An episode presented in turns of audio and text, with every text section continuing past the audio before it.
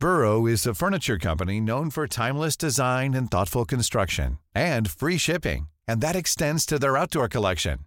Their outdoor furniture is built to withstand the elements, featuring rust-proof stainless steel hardware, weather-ready teak, and quick-dry foam cushions. For Memorial Day, get 15% off your Burrow purchase at burrow.com slash ACAST and up to 25% off outdoor. That's up to 25% off outdoor furniture at burrow.com Fran, mi consejo si quieres triunfar en el mundo de los negocios es ¿Mm? que todo no puede ser limpio. De cuando en cuando hay que hacer algún trapi. No, hombre, pero yo no, no queremos eso. Sí, No hombre, queremos, sí, eh. al principio parece muy raro, pero luego te acostumbras. ¿Sí? Sí, sí, ¿Pero esto lo dices por experiencia? por supuesto. Buscamos los límites de la ciencia, el futuro de la tecnología, el alcance de la mente humana. Esto es Mindfacts. Bienvenidos a Mindfax, donde cada semana a través de los auriculares ya sabéis que buscamos los límites de la ciencia, la tecnología y no sé yo si decir hoy de también de la legalidad. No, no, no voy a decir nada de eso. No, sube, sube, sube, sube. sube. Aquí sentados en la mesa con Alberto Espinosa, los mandos técnicos, Sergio Cordero, ¿cómo estás? Muy bien, Fran, ¿cómo estáis? y un servidor Fran y Zuzquiza dispuestos a seguir aprendiendo y a seguir buscando esos límites que queremos descubrir. Lo hacemos, ya sabéis, con el apoyo de Juguetos Sanadú, donde podéis encontrar un montón de recursos, de juegos, de divertimentos para que toda la familia aprenda unida, aprenda jugando juntos y con una buena acción en mente. Sí, este mes vamos a ayudar al comedor social Paquita Gallego de Leganés a ampliar su despensa. Y contado todo esto, recordado los fundamentos del programa, vamos a hablar de emprendedores mal. Burrow's furniture is built for the way you live. From ensuring easy assembly and disassembly to honoring highly requested new colors for their award-winning seating, they always have their customers in mind. Their modular seating is made out of durable materials to last and grow with you. And with Burrow, you always get fast, free shipping. Get up to 60% off during Burrow's Memorial Day sale at burrow.com slash ACAST. That's burrow.com slash ACAST. burrow.com slash ACAST.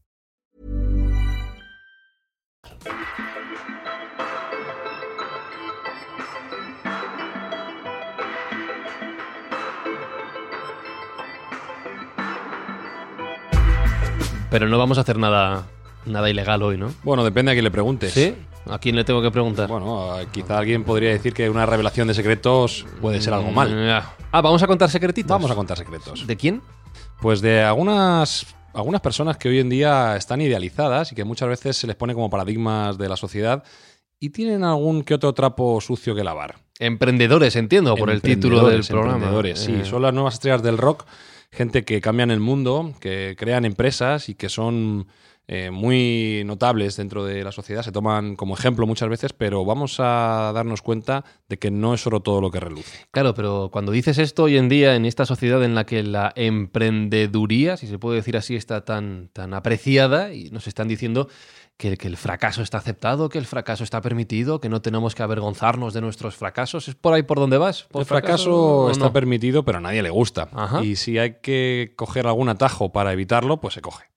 Ah, o sea que estamos hablando de otras cositas. Sí, de sí. Truquitos. En que la guerra y en los negocios vale todo, casi Vale, todo. vale, vale, vale. Y vamos a ver que algunos emprendedores que tenemos idealizados, pues no siempre se han comportado muy bien. Por ejemplo, Elon Musk.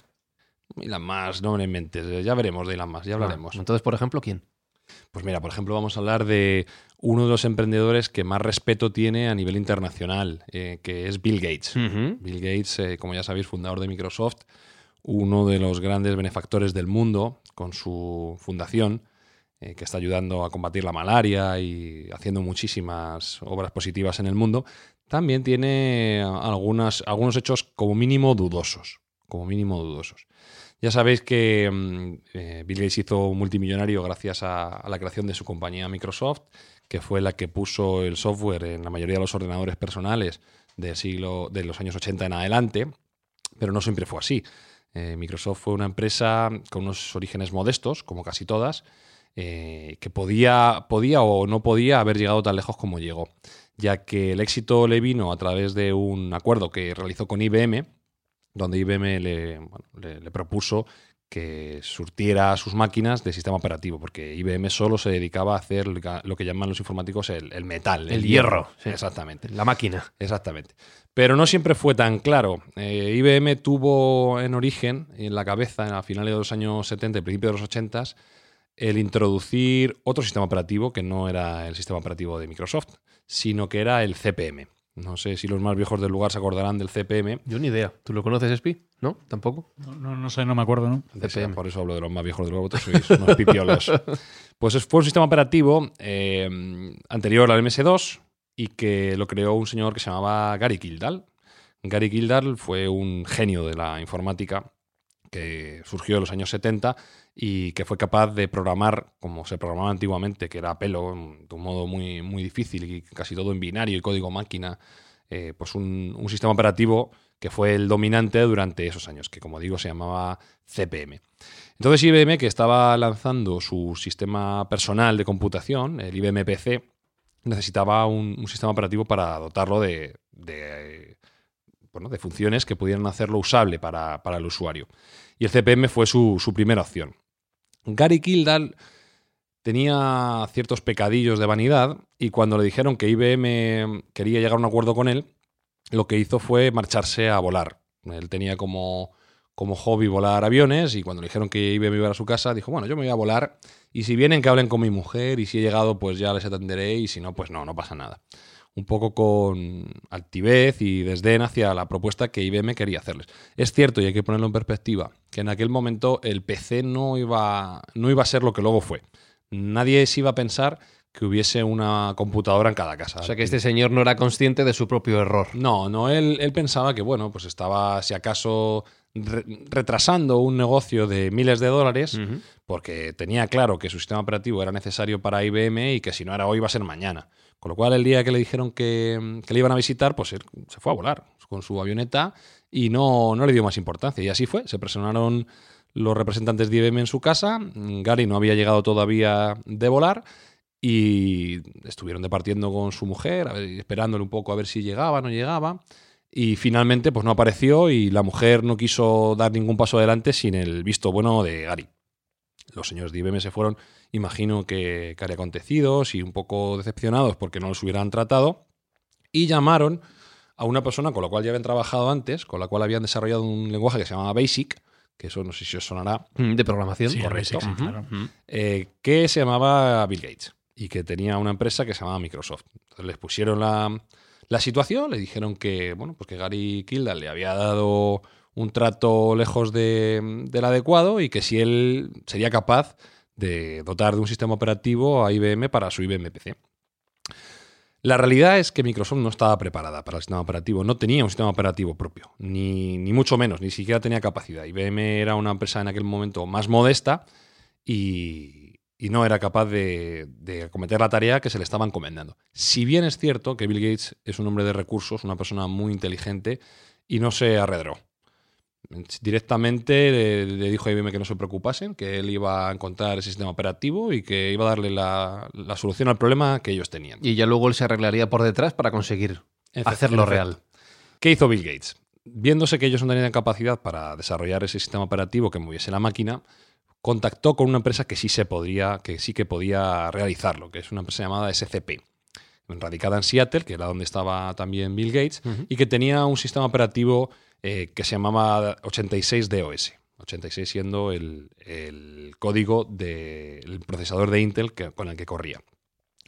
Bill Gates fue bastante astuto y negociando con ellos les dijo que necesitaban un sistema operativo, pero no para quién.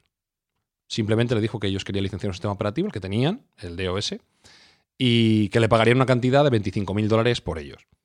a esta empresa de Seattle SCP no le pareció mal y, bueno, pues cerraron el acuerdo. En, tanto en cuanto en 25.000 dólares les licenciaban, sin saber para quién era el tercer cliente, eh, su, software.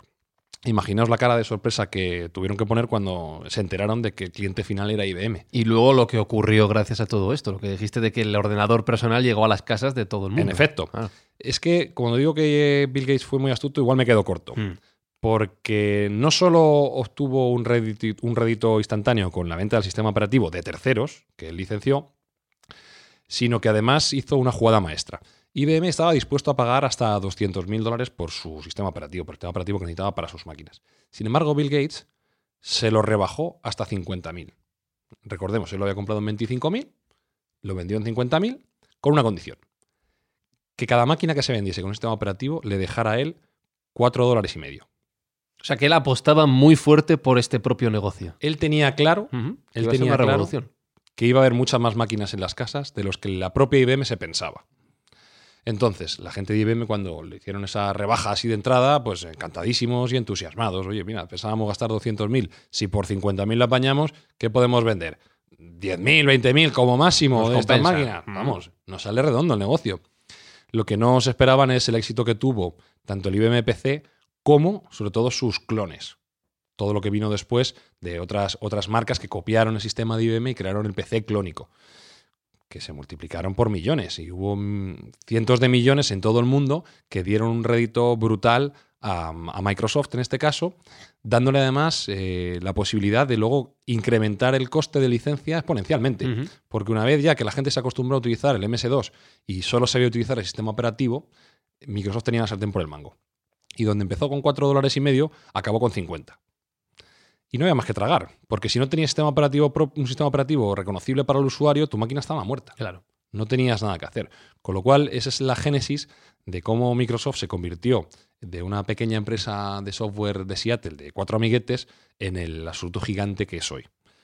Muy astuto, como decías tú. eh, Muy astuto. Por decir una palabra, ¿no? Eh, muy pillo Educada. y bueno, pues un visionario, porque es cierto que también había que, apostar, como él apostó, por la, la expansión del IBM PC eh, y tener esa capacidad de encontrar el recurso que no tenía en muy corto plazo, comprarlo por el 50% de lo que lo había vendido y licenciarlo para tener para siempre esos importes por cada licencia vendida.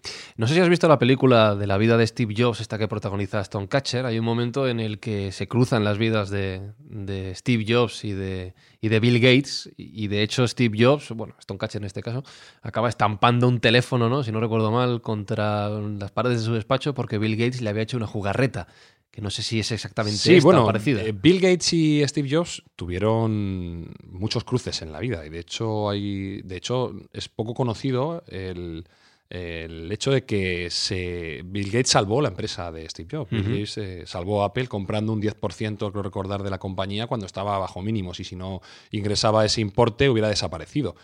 Al final eran dos caracteres muy distintos, pero eran dos genios, sin duda alguna. Simplemente por recordar cómo acabó Gary Kildall, que podía haber sido el Bill Gates original, y por irse a volar y despreciar esa, esa oportunidad que le brindó la vida, eh, hay que decir que acabó mal. acabó muerto en, un- en una pelea en un bar de carretera. Arruinado. Madre. Sí, arruinado por no haber aprovechado esa oportunidad, se dio al alcoholismo Joder. y en un bar de carretera, mm, con unos ángeles del infierno, unos moteros malotes, pues eh, muerto en una pelea. Con lo cual, hay trenes que pasan una vez en la vida y si no los coges, puedes acabar muy mal. Qué barbaridad, fíjate, es que moraleja, tremendo. No, no, no, no dar por sentado, ¿no? Como decías tú, eh, tu, tu prevalencia, tu éxito por encima del proyecto que te van a ofrecer y no desperdiciar esa oportunidad. Te, te mencionaba Steve Jobs porque él también tiene su, su lado Sí, oscuro. Steve Jobs eh, fue un personaje digno de estudio. Eh, Yo personalmente no le tengo tanto en el altar como otras personas. A mí me parece que fue un buen vendedor, un gran vendedor, pero reconozco que, que no me cae especialmente bien. Era una persona un poco antipática y, y, bueno, se ha glosado muchísimo sobre su vida. Se han hecho, si no recuerdo mal, dos o tres películas Ujú. y varias monografías y varios libros, algunos de los cuales he leído. Sin duda alguna es un personaje brillantísimo y muy interesante. Eh, cumple con todos los requisitos de la épica. Fue el que levantó la compañía junto Steve- con Steve Wozniak en un garaje, y esto es eh, literal. En un garaje levantaron e hicieron el Apple II. Posteriormente estuvo el punto de la quiebra, donde, como comentábamos antes, Bill Gates llegó a salvarle. Eh, en un momento determinado, en la revista Wired, que es el paradigma de, las publicaciones electrónicas de Silicon Valley, se le pedía que aceptara utilizar el sistema operativo Windows dentro de sus máquinas, porque no se veía un- una orientación clara para, para Apple.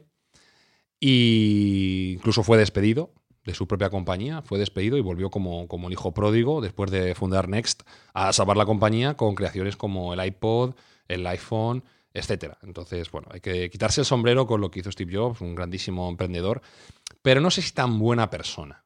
No sé si tan buena persona. En, en estas películas y estas biografías se retrata a un hombre eh, tan obsesionado con su, con su trabajo, con sus creaciones, con sus ideas, que tiene ya pocas ganas y poco espacio para el resto de su vida. ¿no? Y, y remarco lo de pocas ganas, no le interesaba mucho. Bueno, era un hombre muy, muy centrado, como tú bien dices, en su proyecto. Él quería probablemente cambiar el mundo y le daba poca importancia a lo que otros le damos mucha. Y una de las cuestiones que se le pone en el debe siempre es el trato que él tuvo con su hija.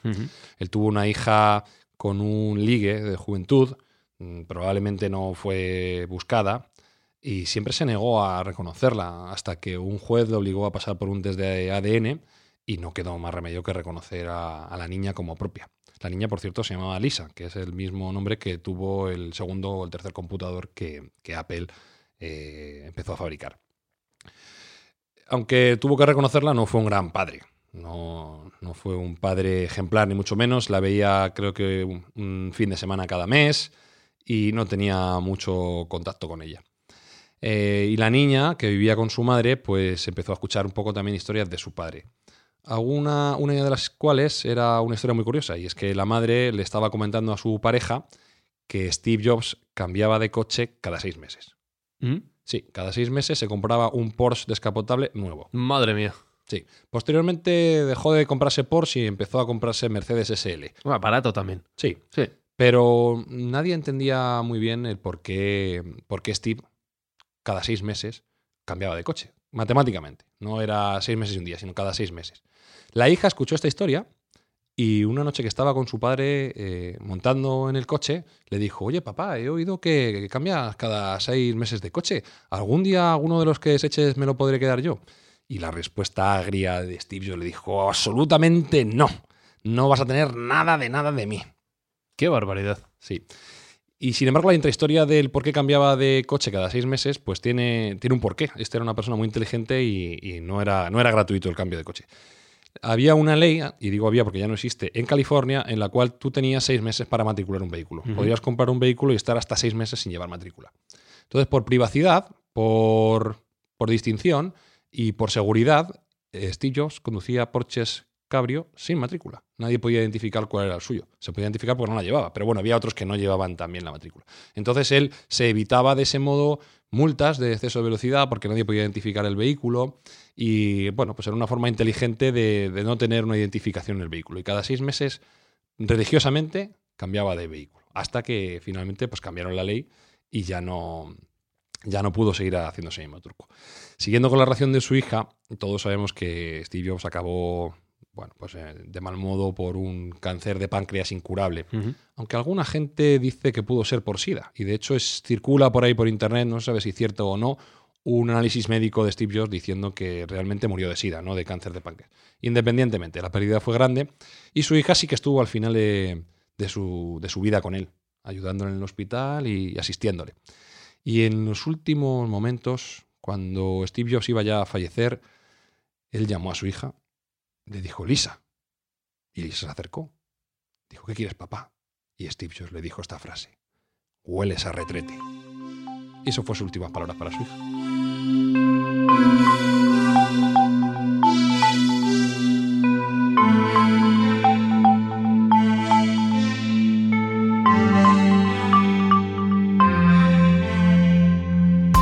Bueno, iba, iba a decir que el- la historia de los coches, lo de la- las últimas palabras no lo voy a comentar, me parece impresionante, pero la historia de los coches, desde luego, te habla de su personalidad, ¿no? De una, de una persona obsesiva, analítica hasta el extremo, capaz de interpretar la legislación para fijarse en, en esos detalles que realmente no sé ni siquiera si le saldría rentable o no. Entiendo que él hacía lo que quería con el coche. Bueno, para un multimillonario como era él, realmente la cuestión económica era la menor. Pero es cierto que encontró lo que llaman los americanos el loophole, ¿no? Sí, sí, el hueco, El, el hueco, el atajo, exactamente. Sí, sí, sí, barbaridad. Y bueno, era una persona claramente superdotada y todo lo que hizo es admirable. Pero volvemos a lo mismo.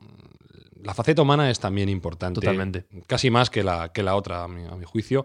Y hay que cuidarla también. Igual que Bill Gates que comentábamos antes, ha podido ser pillo, pero luego ha sido una persona que ha sido uno de los mayores filántropos del mundo y lo sigue siendo, a Steve Jobs no se le conoce ninguna donación, no Oye, se le y- conoce repartir su dinero. Ya que hablamos de, de- de coches, eh, háblame de, de Elon Musk. Cuéntame alguna cosa. Algún No, Elon Musk, déjale. Algo tendrá, eh, no, ¿no? sé- no sé, luego miraremos a ver si tiene algo, pero será poca cosa, si es un Ya, buen chico. Seguro. Bueno, pues no sé. Otra historia. Sí, sí, Elon Bueno, vamos a Luego te preguntaré otra vez. ¿eh? No, Venga, capaz. vamos a ir hablando de gente de los años 80 y 90 que eran importantes. Y si yo te digo antivirus, ¿tú qué empresa te viene a la cabeza? Me vienen varias. eh, McAfee. pues McAfee. Tan Iba a decir chivo. también Panda. Pero Tan chivado, McAfee. tan chivado. Sí. McAfee. McAfee es la, la empresa. Está listo aquí, Espi. La- Listo de la clase. la empresa de antivirus más importante probablemente de la historia. Y sin duda alguna su gestor y su mentor, John McAfee, es un personaje que merece eh, el título de empresario y emprendedor mal por excelencia. Es espectacular. Es el señor del que no tenemos que aprender. o- Bueno, o, sí es- se puede aprender. Se puede aprender de todo, se puede aprender. ¿eh? Incluso lo que no hay que hacer también. John McAfee fue un emprendedor eh, que estuvo en el sector del software en los años 80 y él vio claramente las posibilidades que podía tener eh, el mundo del antivirus. La informática en origen sufría bastante de seguridad, no se trataba o no se cuidaba tanto como ahora y el- la cuestión de los virus, pues en su momento fue, fue bastante importante y fue bastante dañina.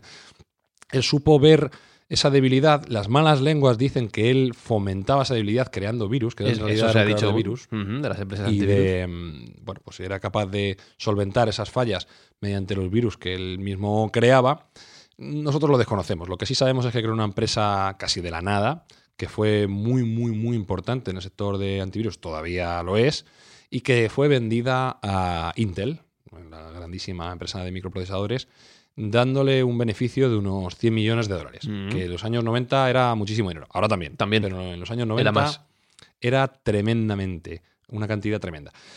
¿Qué hizo McAfee con este importe? Pues eh, alguna cosilla productiva, creó una, una protoempresa de mensajería instantánea que se llama PowWow, eh, se dedicó a, a hacer ashram de yoga, a él le gustaba mucho el yoga y, y creó varios centros de yoga que tuvo que cerrar por eh, eh, determinadas acusaciones de acoso sexual. Y bueno, cuando vino la crisis en el año 2008, de esos 100 millones de dólares, entre lo que había dilapidado y la propia crisis, apenas le quedaban 4. Ujú, poquito ya. No sé si es decir que eres pobre con 4 millones de dólares, pero desde luego, si has tenido 100, Y desde luego que tu, tr- tu tren de vida estará más cerca seguramente de los Mm. 100 que de los 4. correcto. Hmm. Entonces, eh, bueno, pues él tocó fondo económico y para, para intentar remontar e intentar tener crear una empresa, una empresa nueva, se mudó a Belice, donde oficialmente implementó una empresa de desarrollo de antibióticos Ujú. en la selva en la selva de Belice, Oficialmente. oficialmente. Extraoficialmente.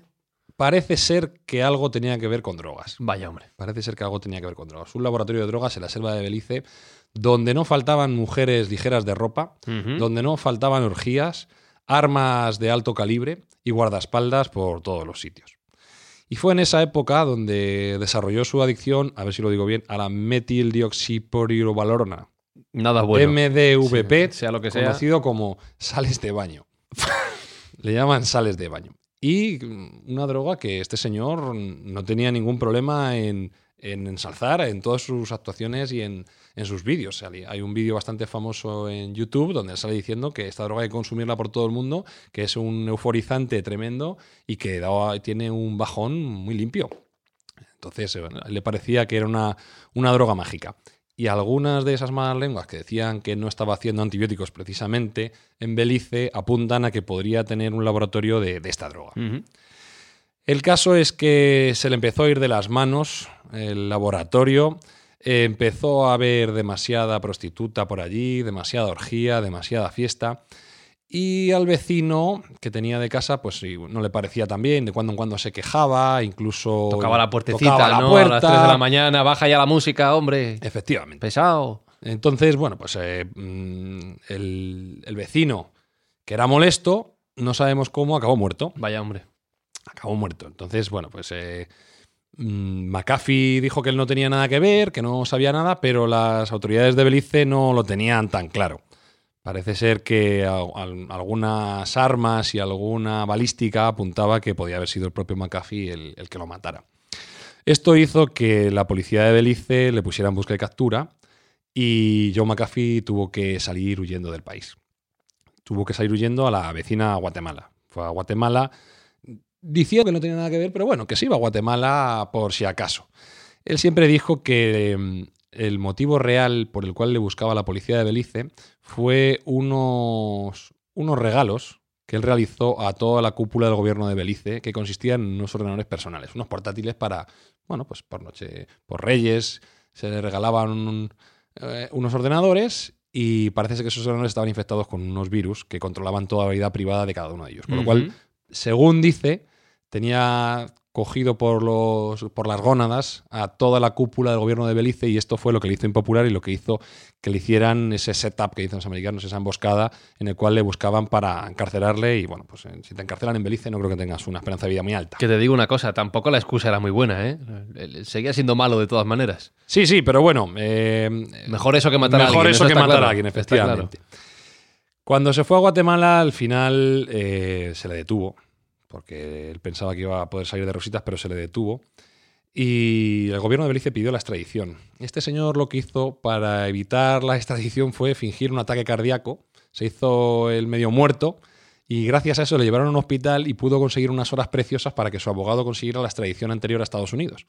Con lo cual probablemente salvó la vida. Porque es cierto que si hubiera vuelto a Belice, o bien por el gobierno, o bien por la prisión, mm, muy buena calidad de vida no hubiera tenido. Con lo cual finalmente eh, se, le extra- se le extraditó a Estados Unidos. Eh, según aterrizó en Florida, contrató los servicios de una prostituta 30 años más joven, para pasar así la noche. De bienvenida. Lo hizo con el dinero que le había prestado un amigo, de estos típicos préstamos que necesitan en un momento Eh, determinado, que cualquier claro. amigo está ahí para, para ayudarte. Pero este, este contacto parece ser que le abrió los ojos y se casó con, con esta prostituta. Oh, mira, bueno, bien. O sea que finalmente se casaron y acabó en, acabó en boda y en, en término feliz. Posteriormente McAfee eh, bueno, pues ha, sido, ha sido estrella en, en determinados canales de YouTube y en Twitter, donde mm, él siempre ha mantenido un aura de emprendedor potente en tanto en cuanto pues, sus éxitos pasados pues, le avalaban. Y mm, fue uno de los grandes valedores del Bitcoin, del Bitcoin y de otras criptomonedas, pero especialmente del Bitcoin. Eh, llegando a hacer una manifestación bastante atrevida, eh, diciendo en 2018 que si en 2020 el Bitcoin no estaba en 500 mil dólares cada Bitcoin, en aquel momento estaban en 1800 ¿eh? el Bitcoin, pues si no estaba en 500 mil en tres años, que se cumple en 2000, finales de 2020, principios de 2021, textual, me comeré mi propia polla delante de las cámaras de televisión. ¿Cómo está el Bitcoin? El Bitcoin la última vez que miré andaba por 7000, o sea que tiene, lo tiene difícil. Tiene complicado. Lo Esto tiene difícil. Parece un poco Black Mirror, más que. Sí. Qué barbaridad. También fue famoso porque él en Twitter ha aseverado muchas veces que tiene 47 hijos biológicos. 47. 47 hijos biológicos. O sea, no ha perdido el tiempo el señor. Entre sus últimas apariciones públicas ha sido detenido en julio de 2019 en Puerto Plata, en República Dominicana, en su yate, por eh, posesión de drogas y armas de alto calibre y munición. No aprende. Una fiesta, como sí, lo, no que, lo que aprende, este señor llama un desayuno. Y bueno, eh, últimamente ha estado viviendo de, su, de sus suscripciones a determinadas criptomonedas. Incluso dicen que cobraba 100.000 dólares por cada tweet que promocionaba de monedas de criptografía.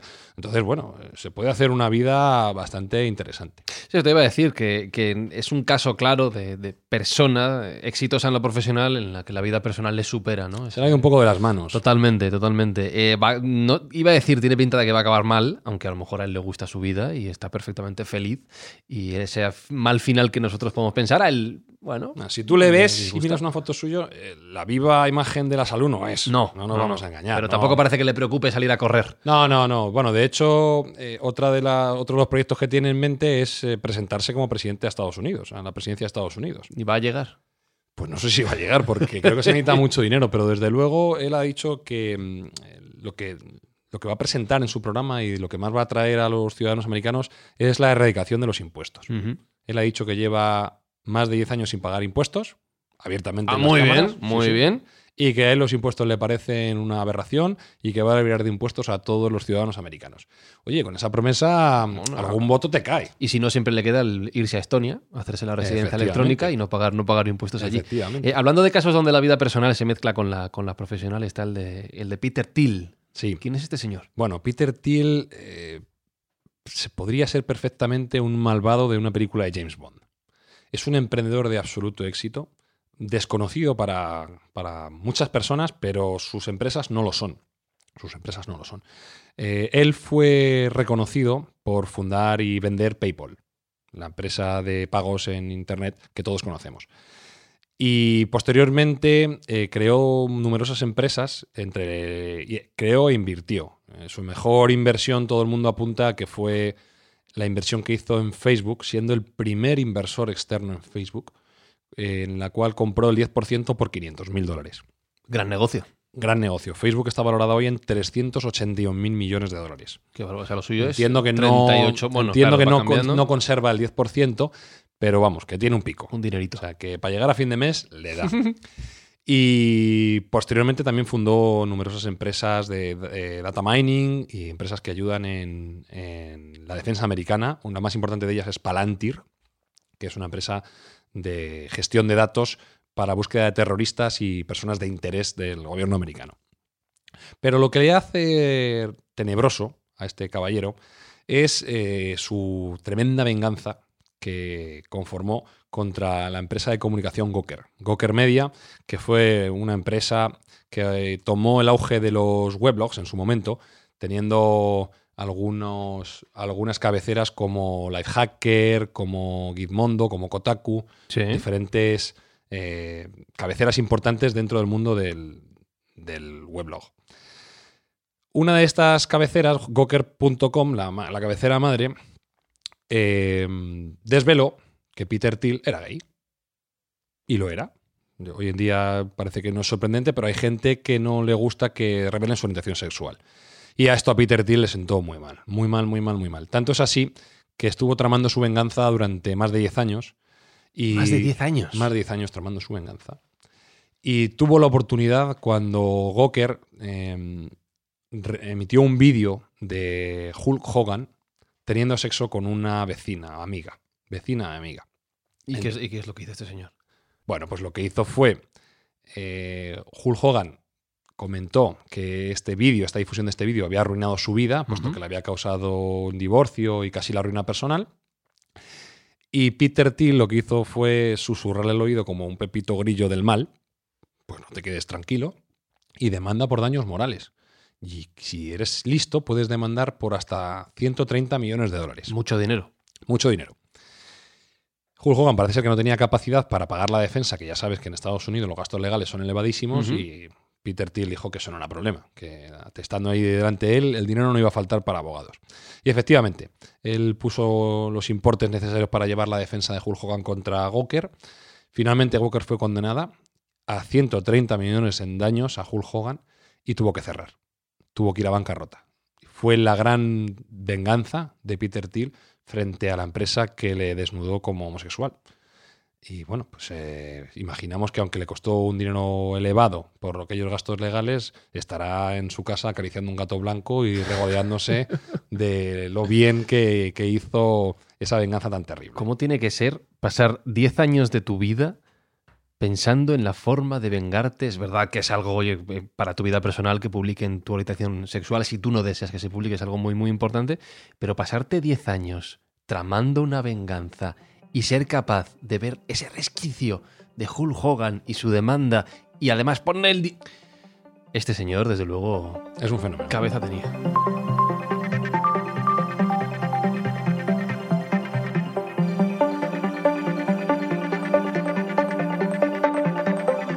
Estamos acercándonos al final del episodio y no te libras de hablarnos de Elon Musk. Es que ya sabes que le tengo un cariño especial. Ya, pero algo malo tendrá. No he podido hacer nada mal. Claro. Vamos a intentar dejarlo para el final. Venga, te cuento. ¿Vas a contar algo? Sí, venga, algo te cuento. Venga, venga cuentas una más y luego hablas de eso. Te cuento. Llegamos a un acuerdo. A ver, no puede haber emprendedores mal si no hay emprendedores chinos de por medio. Los chinos sabes que lo hacen todo a lo grande. Sí. Y que en la y parte. tienen sus cositas también. Tienen sus cositas. Entonces, eh, ¿cómo no va a haber una empresa china dentro de estas cagadas emprendedoras, de emprendedores eh, que se han realizado, puesto que en China se mueve muchísimo dinero y, y ciertamente están en la vanguardia de la tecnología últimamente, compitiendo de tú a tú con Silicon Valley. Te voy a contar la historia de OFO. Ofo. OFO. ¿Esto que es un señor o una, o una empresa? Es una empresa. Una empresa. No es un nombre muy llamativo para nosotros, pero en China debe ser que suena bien. A mí no me suena de nada. Bueno, Ofo. OFO es una empresa china de, de gestión de alquileres de bicicletas, bicicletas compartidas, un bike sharing, ¿vale? Como, un- como el de Madrid. eh, pero en privado, ¿no? Exactamente, Sí. pero privado. Y, y con, además con el concepto de que, mm, tal y como dijimos en el programa La Última Milla, eh, sería un sistema de dockless, que no tienes por qué dejarlo en ningún punto concreto, sino que tú lo puedes dejar Ya, como lo de los patinetes. en cualquier punto. Pero sí, en bici. Exactamente. Vale. Ellos eh, pensaron que la bici en China era un transporte muy arraigado y que podía tener tirón. Entonces, pues lo que se hicieron fue eh, crear esta aplicación con estas bicicletas en la calle para que todo el mundo pudiera utilizarlas. La- Las bicis tienen un GPS, se, se escanean con el móvil y las puedes utilizar hasta que la dejes donde tengas que dejarla. A priori, la idea estupenda. El inicio, que fue en la Universidad de Pekín, vamos, fulgurante. 4.000 usuarios diarios los primeros dos meses, que enamoraron tremendamente a los inversores, que vieron que había un potencial brutal. Eh, hubo una ronda de financiación de un millón y medio de dólares, que no es mucho importe, pero suficiente, para llegar a los 200.000 usuarios diarios. 200.000 usuarios diarios en crecimiento. Eso es un crecimiento exponencial. Entonces, normal que todo el mundo estuviera como loco con la compañía. Incluso Alibaba eh, invirtió, había leches por meter el dinero allí, como, como en Futurama cuando Fry dice el shut up and take my money, pues exactamente igual, la gente se pegaba por meter dinero y... Esto me da que va a acabar como el lobo de Wall Street o algo así. Va a acabar mal. Luego Wall Street... Va a acabar mal. eh, es Mucho un- dinero veo es- de Es golpe. un, un caso de éxito si lo comparamos con esto. en principio, el modelo de negocio era sencillo. Te cobraban 200 yuanes, que vienen a ser como 30 euros, como depósito. Bueno, pues si acaso hacías algo malo en la bici o lo que sea. Y, y ellos ponían bicicletas en, en el mercado. Eh, por un valor, eh, cada bicicleta aproximadamente costaba 700 yuanes, que vienen a ser como aproximadamente unos 100 euros. Cada bicicleta les costaba unos 100 euros para ponerla en el mercado y aproximadamente 10 céntimos eh, en costes operativos diarios. Estoy hablando en, euros porque si lo digo en yuanes, pues nos perdemos un poco la, perspectiva. Y se supone, se- suponían, tenían estimado, que cada bicicleta se utilizaba por 10 usuarios eh, al día. ¿De acuerdo? Con lo cual, bueno, pues 7 yuanes o un, un euro que pagaba cada usuario por un millón de bicis que tenían ya en la calle por 365 días, pues una barbaridad de dinero, un porrón de dinero. La, la cuenta, el Excel salía espectacular. Y ya sabes que en emprendeduría se dice que la ciencia ficción no se escribe con el Word, sino con el Excel. Ahí la hoja salía unos números Muy grandes. unos números Ay, gordo, ahí, dinero. sí. Era la hostia el tema. ¿Qué pasa? Que estás en China, macho.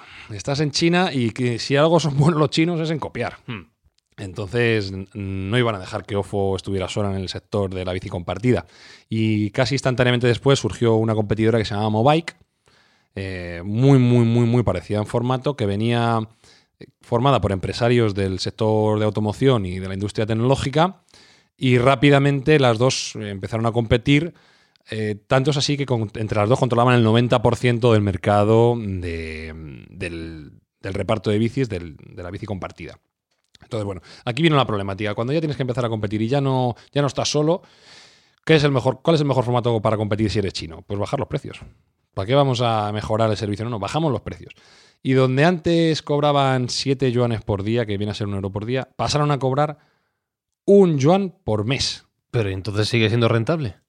Bueno, eh, ellos pensaban que sí, ellos pensaban que sí, porque su modelo de negocio, que era un poco atrevido, contaba con que con el depósito que tú dabas, en el tipo de interés chino que se paga, que es cerca de un 5%, eso iba a dar un rendimiento muy interesante. Y pensaban que los usuarios no iban a pedir la devolución de las cantidades.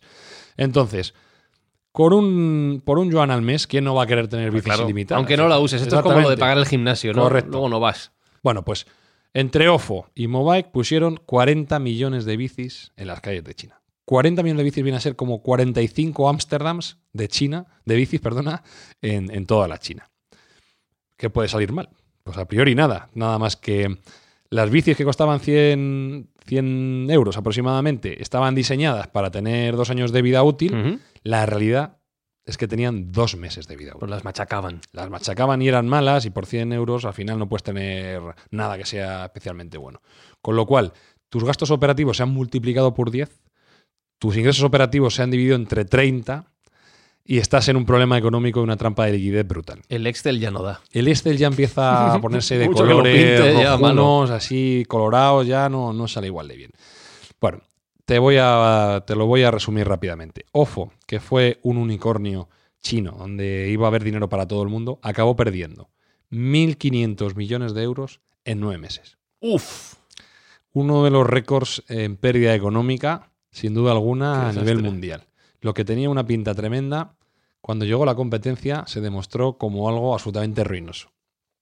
Entonces, no es solo todo lo que reluce. ¿Y Mobike sobrevivió? Mobike sobrevivió. ¿Sí? Mobike existe Bueno, todavía, sí, sí. bien, bien. Debe ser que tenía más fondos, pero sí, existe. De hecho, Mobike todavía la puedes ver en, en China e incluso en otros sitios. Ha salido fuera en Singapur y en otros sitios. Espi cree que se va a librar de hablar del Tito Elon. Yo creo que hay que preguntarle, ¿no? Pero por favor, pero yo no creo que Elon Musk haya hecho nada malo. no ¿Tú crees que no?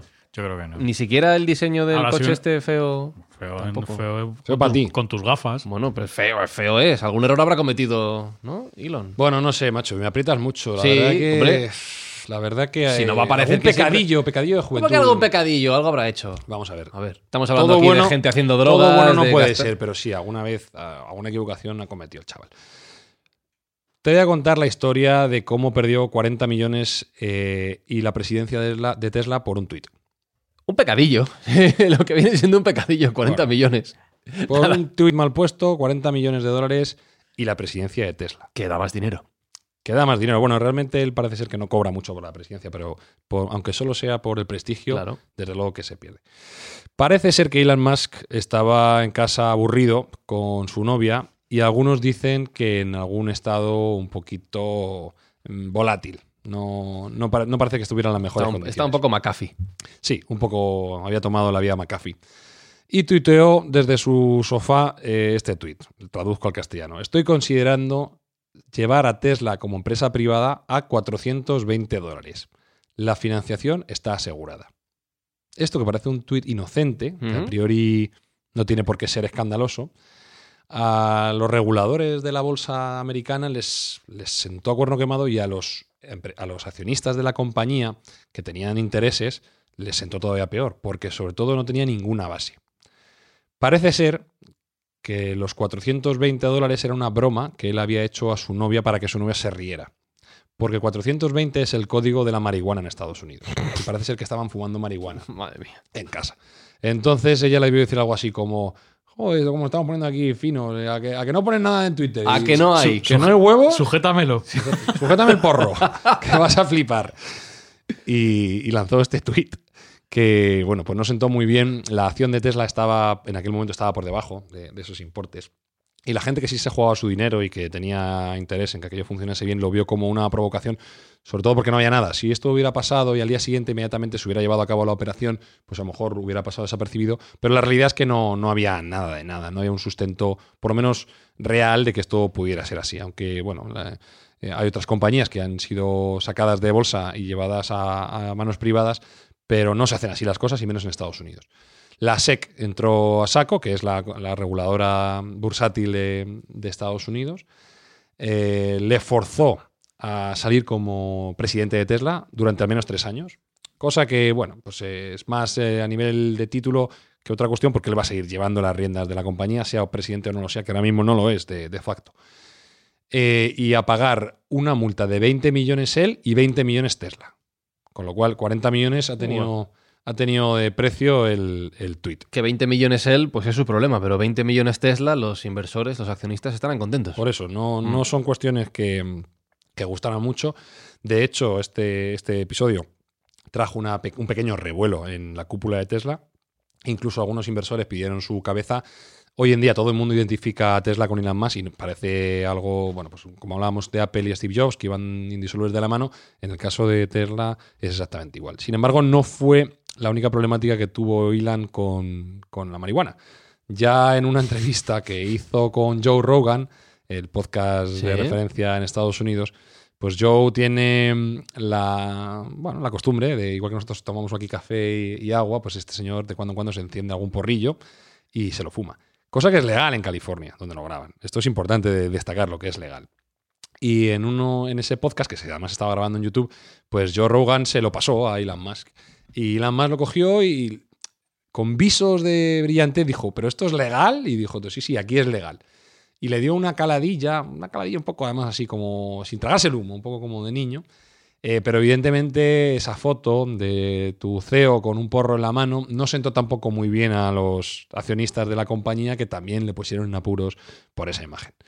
O sea, que, bueno, esos son los pecadillos de Elon Musk. Nada. Nada, Cosa, nada. comparado con lo que ha hecho, Un poquito caro, poquito caro, eso sí. para lo que ha hecho, poco, eh, poco tiene el chaval. ¿Qué moraleja sacamos de la historia de Elon Musk? La moraleja es que no puedes hacer una tortilla sin romper huevos. Siempre hay algo negativo y que todo el mundo comete errores. Yo la que sacaba era que si vas a hacer eso, que no te pillen y ya está. ¿eh? Sí, también.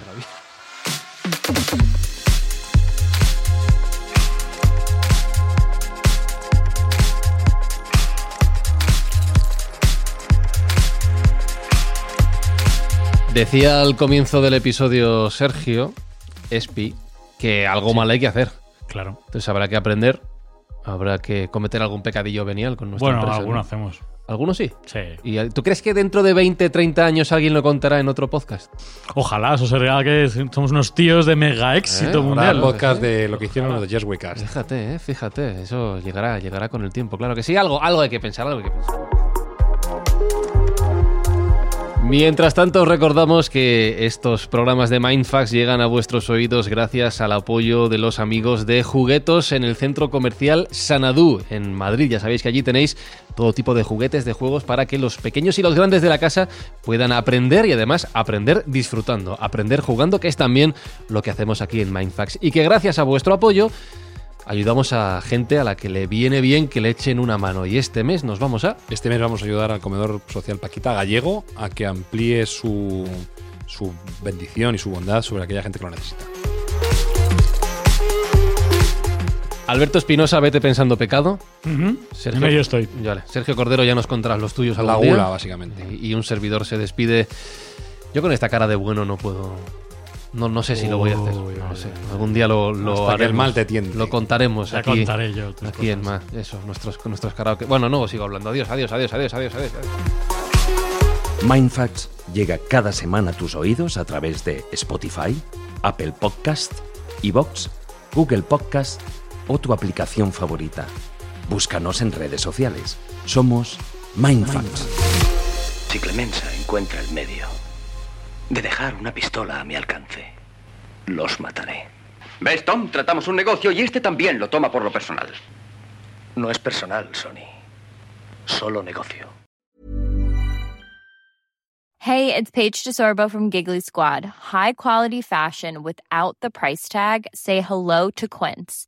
I'm snagging high-end essentials like cozy cashmere sweaters, sleek leather jackets, fine jewelry, and so much more. With Quince being 50 to 80% less than similar brands.